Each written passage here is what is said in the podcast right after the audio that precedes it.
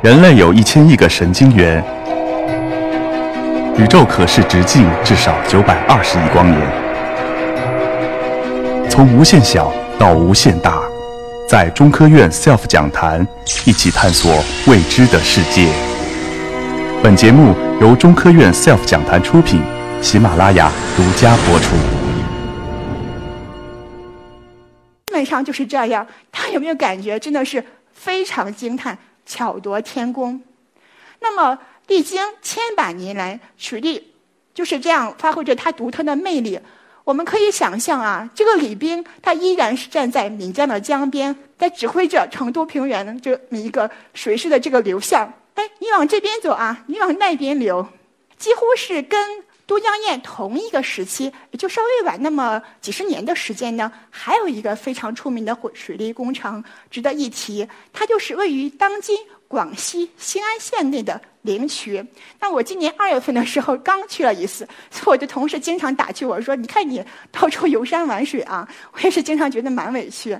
那么这个头上的两个这个就是交叉的这么一个坝体呢，就是大小天平坝，它中间是有一个一百零八度的这么一个弧度。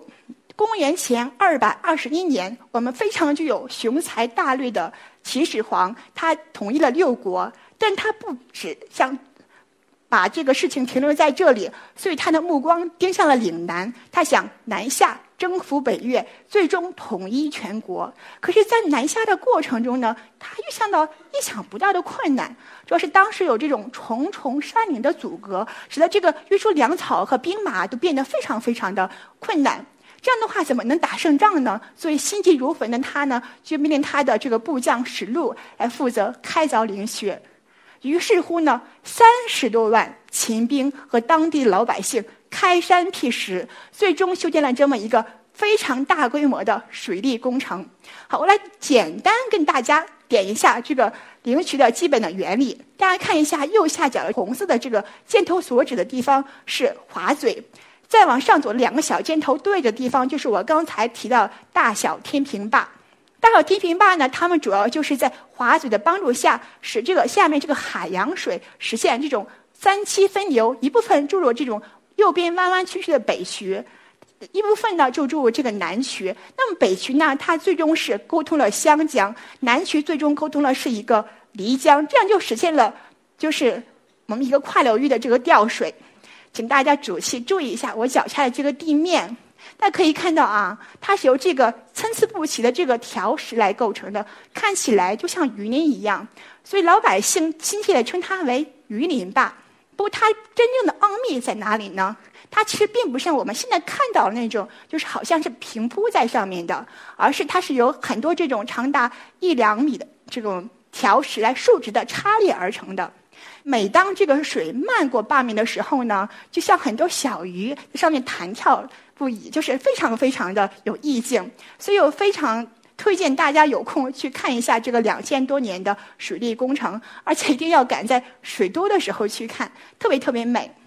那么还有就是这个坝面。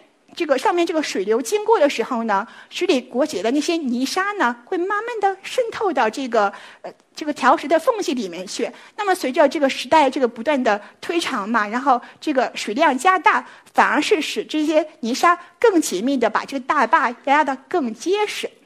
后来人们还发现了一点什么呢？就是。这个大小天平坝的上下游都有很多这种浮沙，它随着这个水的这种推力呢，可以对这个坝体造成侵蚀。所以人们就不禁要纳闷了：为什么历经了两千多年的风霜，这个坝体还是这么的坚实呢？因为缺乏这种有限的文字记载，所以人们一直觉得这是一个千古之谜。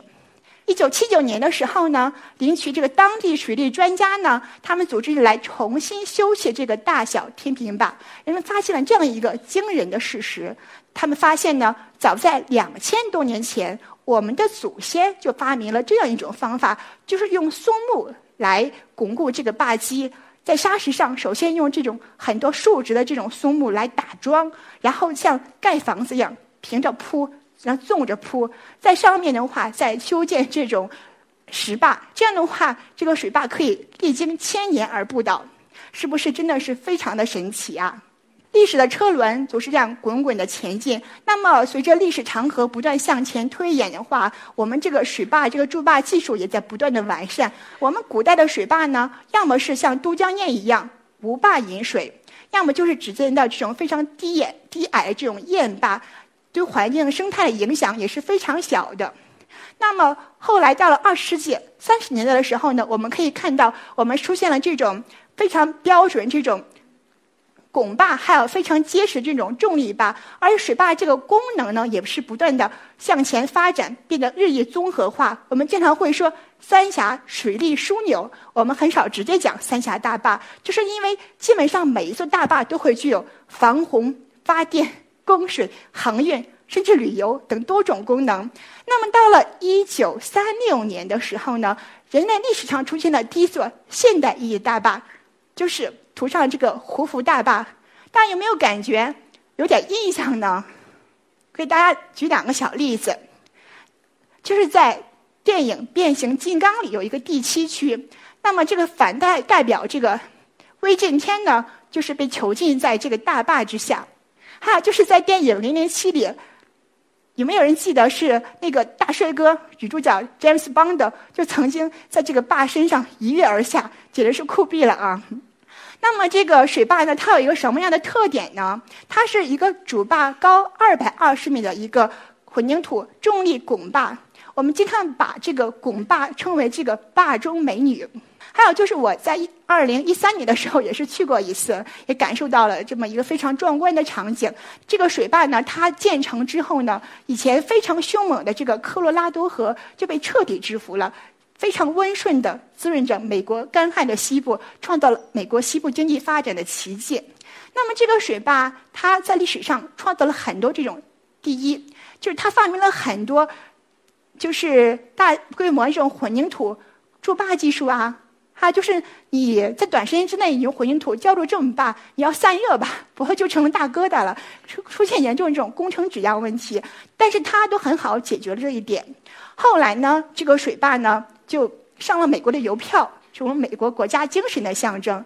这个水坝对很多世界上的国家都产生了非常深远的影响，像巴西、巴拉圭建设了这个伊泰普水电站，还有埃及的阿斯旺大坝，还有。像荷兰的蓝海大坝，我想稍微点一下这个塔吉克斯坦的这个罗贡坝，它是在苏联解体之前四十多年前就开始建设了，直到现在还没建完。它本来是想建成一个世界上最高的大坝，三百多米。我们期望它在有限的将来能够成功的竣工。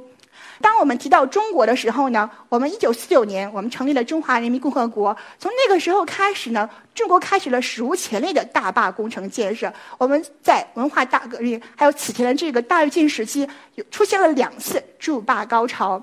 好，如果大家没有这个概念的话，我请提一下我们北京周边的一些水库，像十三陵、密云、官厅水库。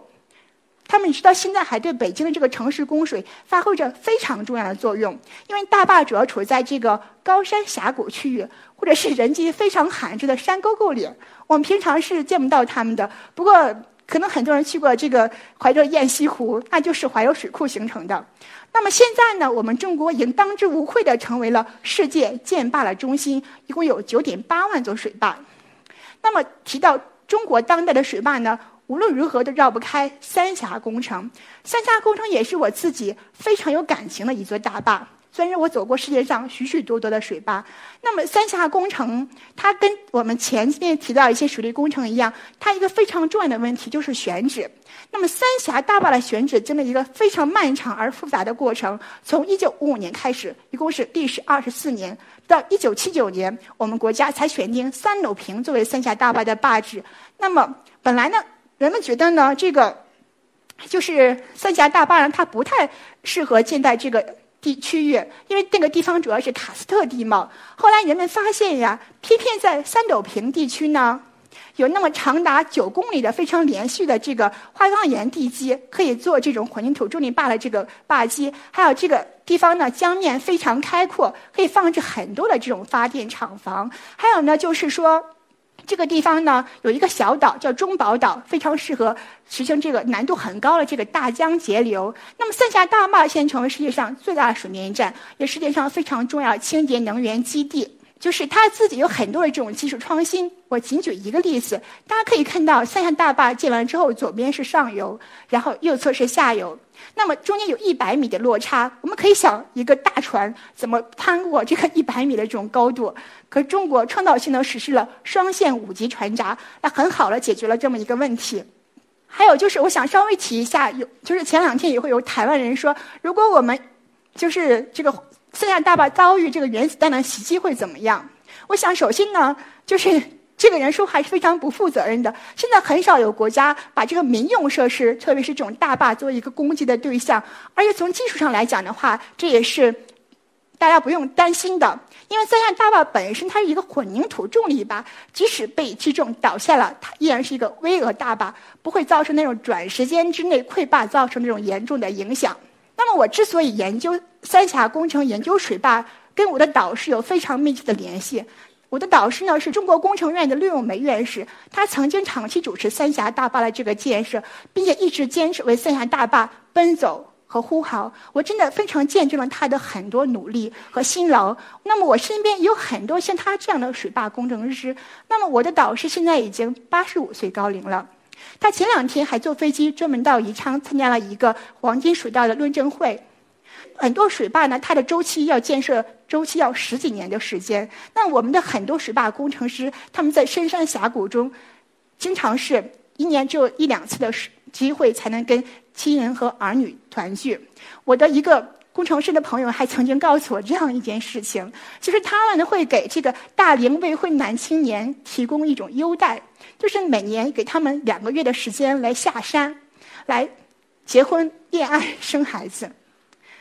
古有大禹治水，三过家门而不入；后有以兵治水积劳成疾病死在治理石亭江的工地上。竟有很多这种大坝工程师在为我们祖国的这个水利建设事业默默奉献扎根深山。